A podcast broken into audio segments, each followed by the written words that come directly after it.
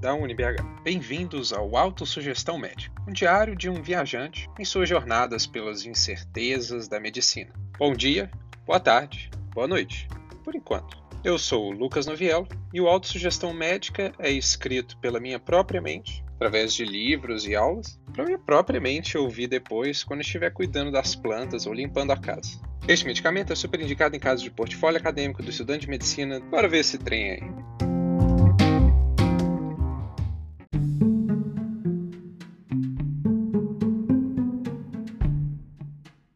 O osso é uma forma especializada de tecido conjuntivo, sendo constituído de células e matriz extracelular. A matriz é mineralizada com fosfato de cálcio ou cristais de hidroxipatita, conferindo a ela uma textura rígida e servindo como um reservatório de cálcio significativo. Os ossos são classificados em compacto, um tecido ósseo denso que forma a camada mais externa do osso, esponjoso, o osso trabecular, que contém uma rede de trabéculas finas ou espículas de tecido ósseo, encontradas nas epífises dos ossos longos. Um osso longo típico apresenta os seguintes elementos estruturais: a diáfise, que é o corpo do osso, a epífise, que são as duas extremidades expandidas do osso que são recobertas por cartilagem articular, a metáfise, localizada entre a diáfise e as epífises, que consiste na região cônica adjacente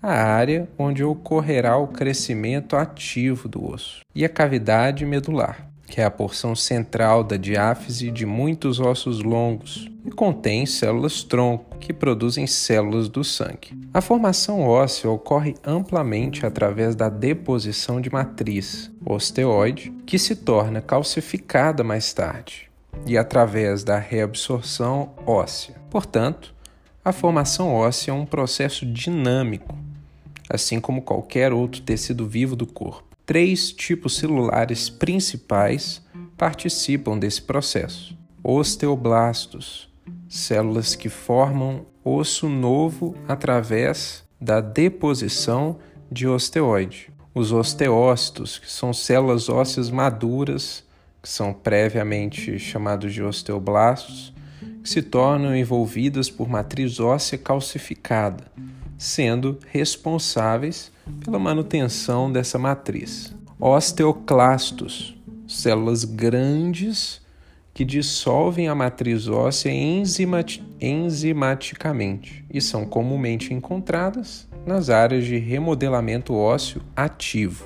Embora o osso esponjoso seja trabecular, o osso compacto é organizado em ósteons do sistema Haversiano, onde um canal central canal de Havers, contendo vasos sanguíneos, é circundado por camadas concêntricas de matriz, nas quais residem os osteócitos, células ósseas maduras. Ponto clínico: o raquitismo é um processo patológico no qual a deficiência de cálcio durante o crescimento ativo leva à formação de matriz que não é mineralizada normalmente com cálcio. Essa doença pode ocorrer em decorrência da carência de cálcio na dieta, deficiência de vitamina D ou ambos, porque a vitamina D é necessária para uma absorção normal de cálcio pelo intestino delgado. Sistema endócrino.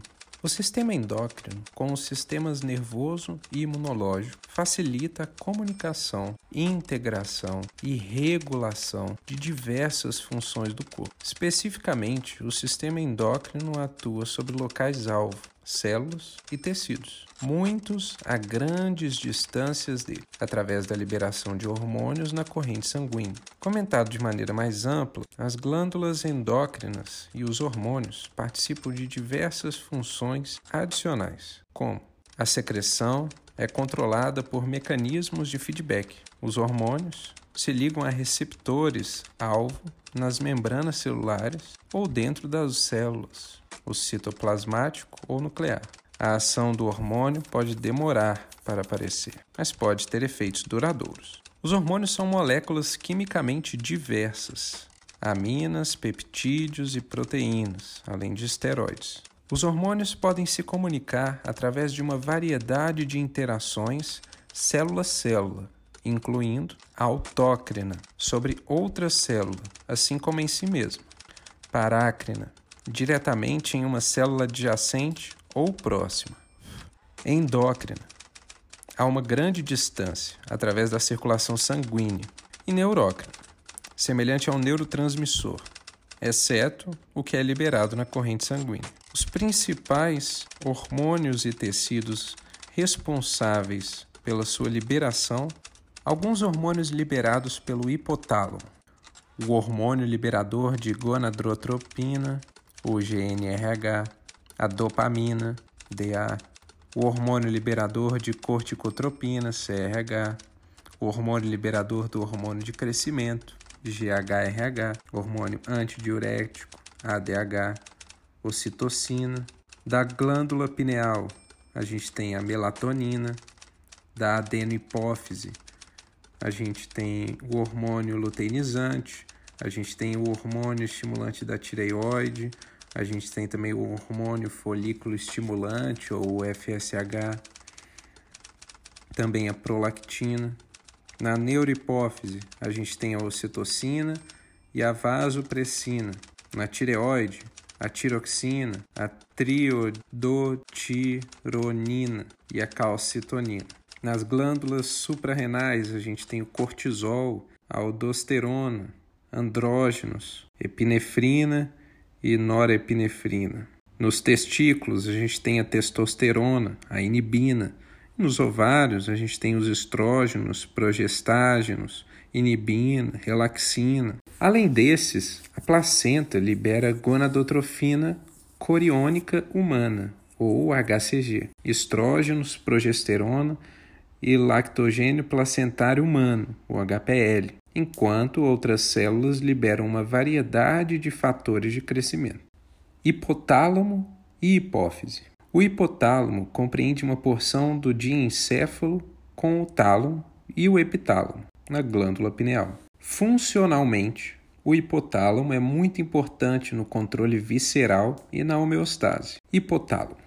Suas células neuroendócrinas liberam hormônios no sistema porta, hipotálamo e hipofisário, que estimulam ou inibem as células secretoras da adenohipófise. As células neuroendócrinas no hipotálamo, ou os núcleos paraventricular e supraótico, também enviam axônios para dentro da neurohipófise e da eminência mediana, os quais realmente representam um crescimento para a parte inferior a partir do diencéfalo. Esses axônios liberam hormônios dentro do sistema vascular da neurohipófise, embora deva ser lembrado que eles são sintetizados e inicialmente liberados pelo hipotálamo.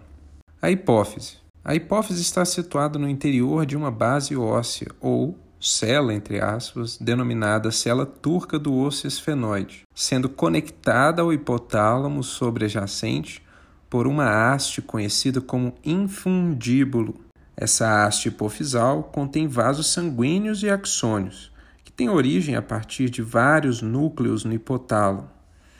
A hipófise possui três partes. Lobo anterior, também denominado de adenohipófise, é derivado de um crescimento ascendente do tecido ectodérmico da parte oral da faringe e secreta seis diferentes hormônios. O lobo posterior, também denominado de neurohipófise, é uma extensão neural do hipotálamo que contém vasos sanguíneos e terminações axônicos, os quais se originam nos núcleos paraventricular e supraótico do hipotálamo.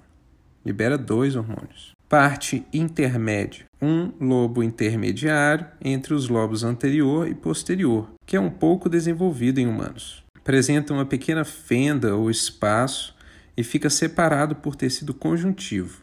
Não tem função endócrina. As células neuroendócrinas do hipotálamo liberam hormônios no interior do sistema porta-hipotálamo hipofisário, que estimulam ou inibem as células secretoras da adenohipófise. Esses hormônios incluem TRH, que estimula a liberação de TSH, o CRH, que estimula a liberação de ACTH, o GHRH, que estimula a liberação de GH, o SS, que inibe a liberação de GH, o GNRH, que estimula a liberação de LH e FSH, o DA, que inibe a liberação de prolactina. Aqui a gente vai falar um pouco sobre puberdade e começar a entrar nos assuntos sobre o sistema genital masculino e feminino subsequentes.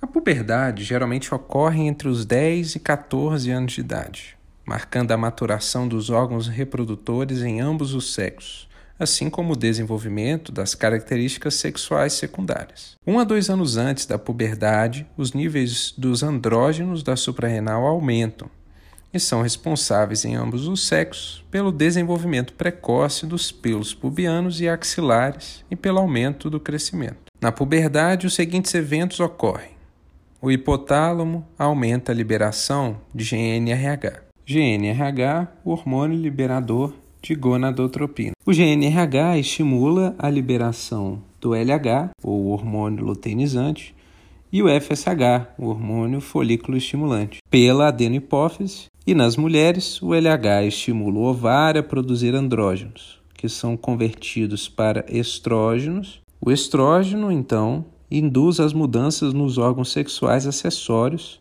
e as características sexuais secundárias observadas na puberdade. Nos homens, o LH atua nos testículos estimulando a produção de testosterona, e a própria e o FSH juntos atuam nos testículos e o LH também estimula a produção de progesterona e o FSH estimula a produção de estrógenos a partir dos andrógenos, promovendo o desenvolvimento dos espermatozoides. A testosterona induz as mudanças nos órgãos sexuais acessórios e as características sexuais observadas secundárias observadas na puberdade também.